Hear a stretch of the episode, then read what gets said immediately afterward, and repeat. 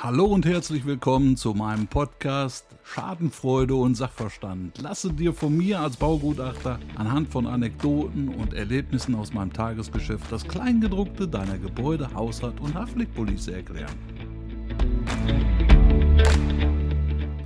Hallo und herzlich willkommen im neuen Jahr 2024 mit einer neuen Folge in unserem Podcast. Viele von euch haben es mitgekriegt, im letzten Jahr ist es sehr, sehr turbulent bei mir zugegangen, sodass ich wirklich es nicht geschafft habe, zwei Folgen, also sprich die November- und Dezember-Ausgabe, hochzuladen, weil zu meinem Tagesgeschäft noch ein Kumulschaden, also eine Massenschadensituation dazu kam. Ähm, ich weiß nicht, wer von euch es mitbekommen hat, aber in Benedikt Beuren war tatsächlich, also auch der Umgebung von Benedikt Beuren war Land unter.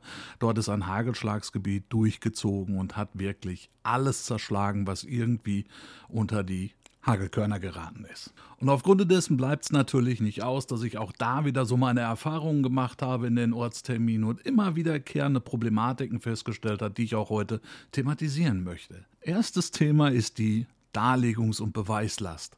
Oftmals komme ich in diese Ortstermine rein und stelle dann fest, dass die Leute der Auffassung sind, also sprich die Versicherungsnehmer der Meinung sind, dass die Versicherungsgesellschaft den Schaden zu prüfen hat, ob er nun ersatzpflichtig ist oder nicht.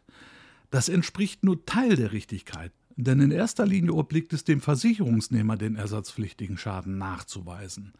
Im Sinne der Zivilprozessordnung reguliert dieses zum Beispiel die Rosenbergische Formel.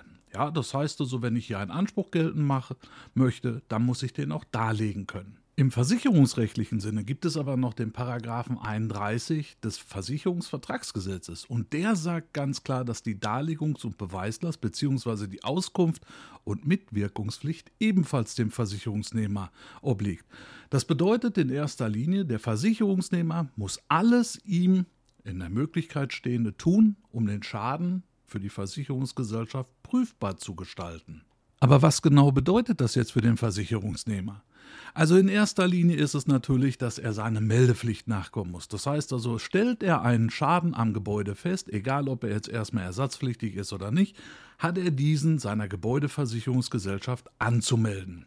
Im Allgemeinen wird er dann auch von seiner Versicherungsgesellschaft gebeten, den Schaden erstmal so zu belassen, wie er ist. Aber, und jetzt kommt das große Aber, es gibt noch einen weiteren Paragraphen des Versicherungsvertragsgesetzes, der im Widerspruch damit steht, dass der Schaden so belassen wird, wie er jetzt derzeit ist. Das ist nämlich die Schadensminderungspflicht. Das ist der Paragraph 82 des VVGs. Also kurzum, wir haben teilweise Schadenssituationen, wo der Versicherungsnehmer den Schaden nicht so belassen kann, ohne dass vielleicht eine Schadenserweiterung daraus resultiert. Wir stellen uns einfach vor, wir haben einen Sturmschaden oder einen Hagelschaden an der Dacheindeckung. Dieses ist durchgeschlagen bis in die Unterkonstruktion, es regnet und das gesamte Niederschlagswasser dringt ins Gebäude innen und verursacht dort einen Nisseschaden. Das darf natürlich nicht so bleiben. Genauso ist es bei einem Leitungswasserschaden. Das heißt also, hier kann ich nicht sagen, jawohl, der Klempner bleibt jetzt erstmal zu Hause und das Wasser lassen wir fromm fröhlich weiterlaufen, bis endlich der Regulierer oder der Sachverständige von der Versicherungsgesellschaft mit mir einen Ortstermin vereinbart hat.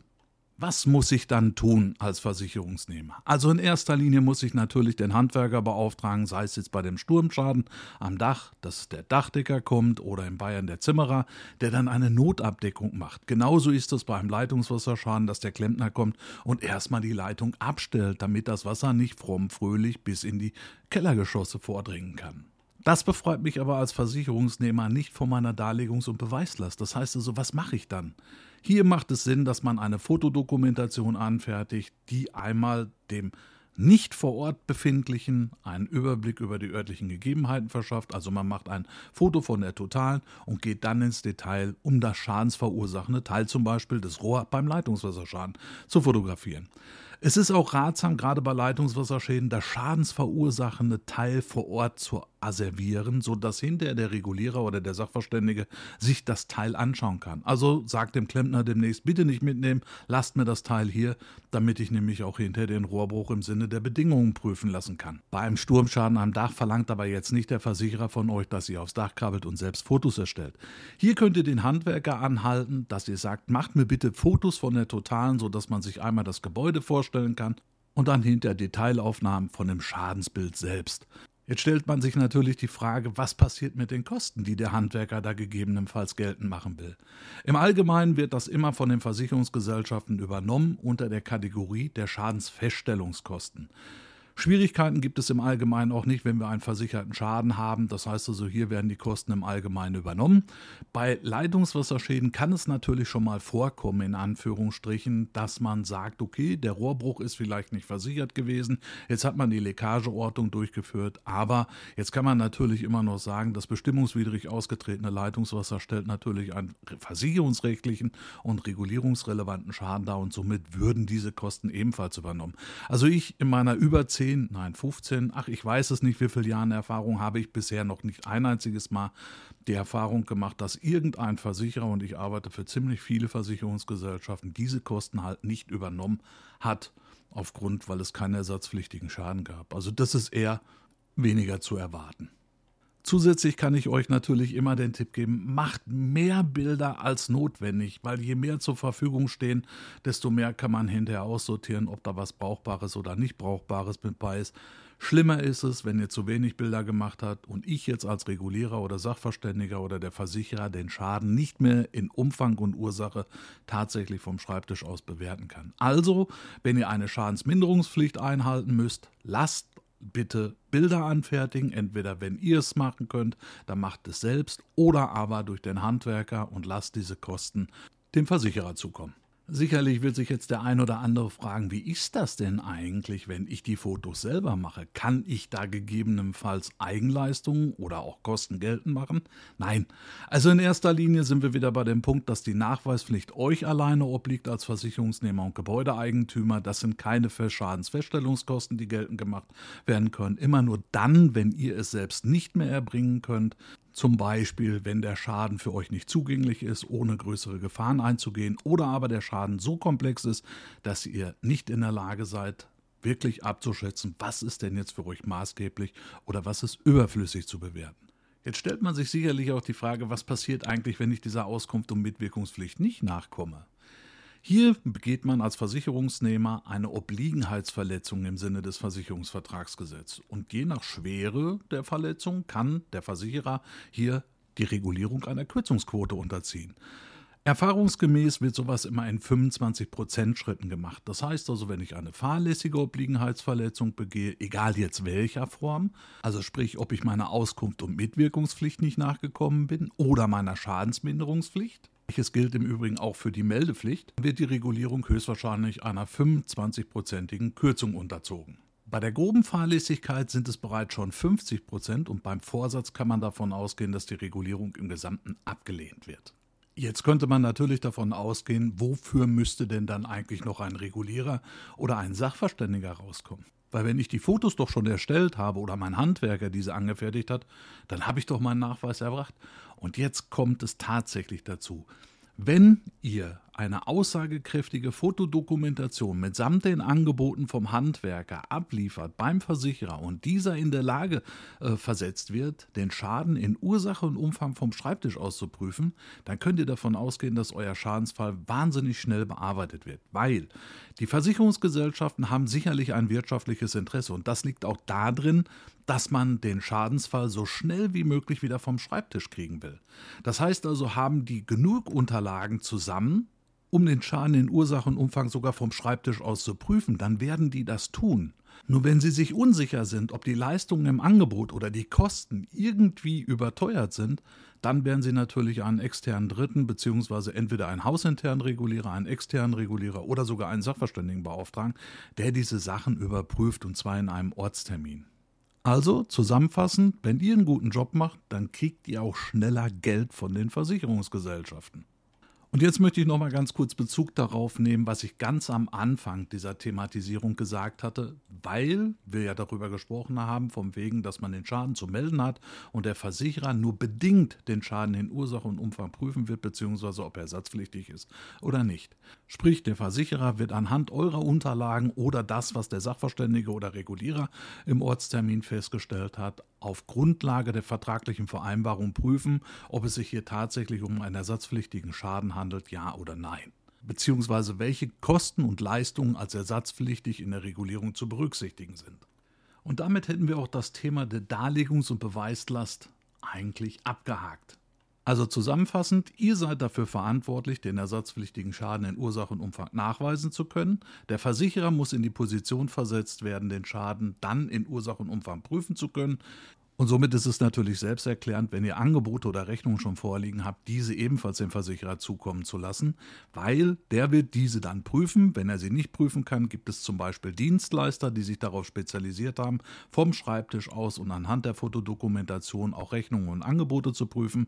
Ist das dann ebenfalls nicht möglich, dann wird meistens der externe oder interne Regulierer beauftragt, den Schaden in einem Vorortstermin zu prüfen. Und da es sich bei den Regulierern meistens um Versicherungskaufleute handelt, die nicht unbedingt technisch versiert oder das Hintergrundwissen der anerkannten Regeln der Technik haben, werden dann, wenn Unsicherheiten noch aufkommen, auch die Versicherungsgesellschaften, die Sachverständigen mit involvieren. Um den Versicherer in die Position zu versetzen, erstens mal die leistungsrelevanten Instandsetzungsmaßnahmen einzugrenzen, genauso wie die Kosten zu überprüfen, gegebenenfalls sogar vielleicht den Regress, weil zum Beispiel, wenn ein Sturmschaden an einem neu eingedeckten Dach stattfindet, dann werde ich als Sachverständiger sicherlich prüfen, ob hier auch das Klammerschema der anerkannten Regeln der Technik eingehalten worden sind. Ist das nicht der Fall, dann haben wir natürlich auch immer noch den Regressanspruch gegenüber den damalig ausführenden Unternehmer, der geprüft und geltend gemacht werden kann.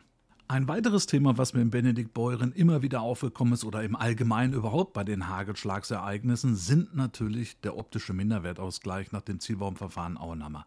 Ich weiß nicht, wer es schon mal gehört hat, aber das Problem ist ganz einfach dabei, dass wir sehr, sehr viele Bauteile haben, die durch die Hageleinschläge deformiert worden sind und keine signifikante Beeinträchtigung in der technischen Funktion aufweisen. Das heißt also, hier hat der Versicherer dann oftmals die Möglichkeit, nicht unbedingt die Instandsetzung ähm, als regulierungsrelevant zu titulieren, sondern den optischen Minderwertausgleich. Und ich glaube, das wird ein Thema, was ich in einem gesonderten Beitrag mache. Denn, und jetzt kommt es, ich muss mich hier noch ein bisschen zurückbehalten, nicht weil ich wieder einen Fachbeitrag in einer Ingenieurs- oder Architekturzeitschrift veröffentlicht habe, da habe ich was ganz anderes, da geht es auch um Hagelschläge, da komme ich gleich nochmal drauf. Nein, im April gibt es ein Seminar, wo ich genau darauf ganz, ganz gezielt eingehe. Also kurzum, wer sich dafür interessiert, wie zum Beispiel ein Minderwertausgleich nach dem Zielbaumverfahren Auenhammer ermittelt wird, beziehungsweise welche grundlegenden Voraussetzungen vorhanden sein müssen, um einen optischen Minderwertausgleich regulieren zu können nach dem Zielbaumverfahren, der sollte sich den 19.04. auf jeden Fall schon mal in seinem Kalender vormerken, weil da findet nämlich am großen Teich 20 in Iserlohn ein Tagesseminar statt, wo ich auf den regressiven und progressive Zeitwertermittlung genauso wie auf den optischen Minderwertausgleich nach dem Zielbaumverfahren Auenhammer detailliert eingehen werde. Und dieses Seminar ist nicht nur für Sachverständige, sondern auch für Versicherungskaufleute gedacht und wurde von der Initiative gut beraten, also sprich vom Gesamtverband der Versicherer anerkannt, sodass man Leistungspunkte erzielen kann. Gleichermaßen kann man diese Leistungspunkte auch für die Zertifizierung in unserem Hause nutzen. Das heißt also, die werden ebenfalls mit angerechnet. Kostentechnisch sind derzeit 350 Euro für das Tagesseminar angesetzt. Getränke etc. und Kleinigkeiten sind natürlich inbegriffen. Das Seminar beginnt um 9 Uhr und endet circa 16 Uhr. Anmeldungen dafür können demnächst auf unserer Internetseite unter www.baugutachter-lange.de vorgenommen werden. Aber weitere Informationen gibt es auf den typischen und bekannten Social-Media-Kanälen von mir. Und jetzt zum Abschluss möchte ich noch ein Highlight loswerden, was mich persönlich total euphorisch werden lässt. Es wird in der Februarausgabe des Fraunhofer IEB Verlag einen Fachbeitrag meinerseits geben, auch über Hagelschäden wo ich einen Co-Autoren begeistern konnte, mit mir diesen Fachbeitrag zu schreiben, der, naja, ich sag mal, in der Dachdecker-Szene nicht ganz unbekannt ist. Es gibt so den einen oder anderen, dem der Name schon mal untergekommen ist, oder das ein oder andere fachliterarische Werk von ihnen im Regal stehen hat. Mich hat der Berufskollege in meiner Dachdeckerzeit und auch in meiner Sachverständigentätigkeit lange Jahre mitbegleitet mit seinen fachliterarischen Werken und deswegen freue ich mich natürlich umso mehr, dass ich mit ihm gemeinsam einen Fachbeitrag über einen mir beauftragten und zu bewertenden Schaden durch eine Versicherungsgesellschaft nochmal genauer unter die Lupe nehmen konnte. Er hatte bereits 2019 einen ähnlichen Schadensfall in einer Fachzeitschrift, nämlich dem DDH, sprich das Dachdecker Handwerk vom Rudolf Müller Verlag veröffentlicht und an den hatte ich mich erinnert und da ich hier wirklich Parallelen erkannt habe,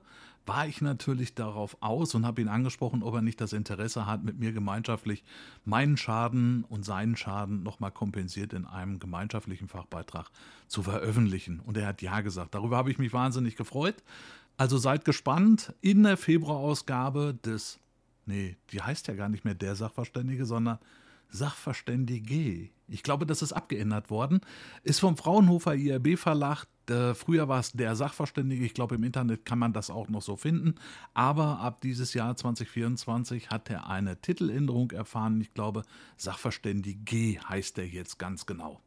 So, meine Lieben, das soll es auch jetzt von meiner Seite auch gewesen sein. Ich werde jetzt langsam mal zum Schluss kommen. Ich freue mich, dass ich wieder einen Beitrag für euch veröffentlichen konnte. Ich hoffe natürlich auch, dass ich ganz, ganz viel Resonanz von euch bekomme. Und solltet ihr mal ein Thema haben, was euch auf den Nägeln brennt, dann könnt ihr mich gerne kontaktieren unter info at ils-bau-consulting.de also kurzum, vergesst nicht, diesen Kanal zu abonnieren, euch bei ingenieure24.eu zu informieren und mich unter info at ils-bau-consulting.de zu kontaktieren. Ich wünsche euch was. In diesem Sinne, wir hören und stören uns.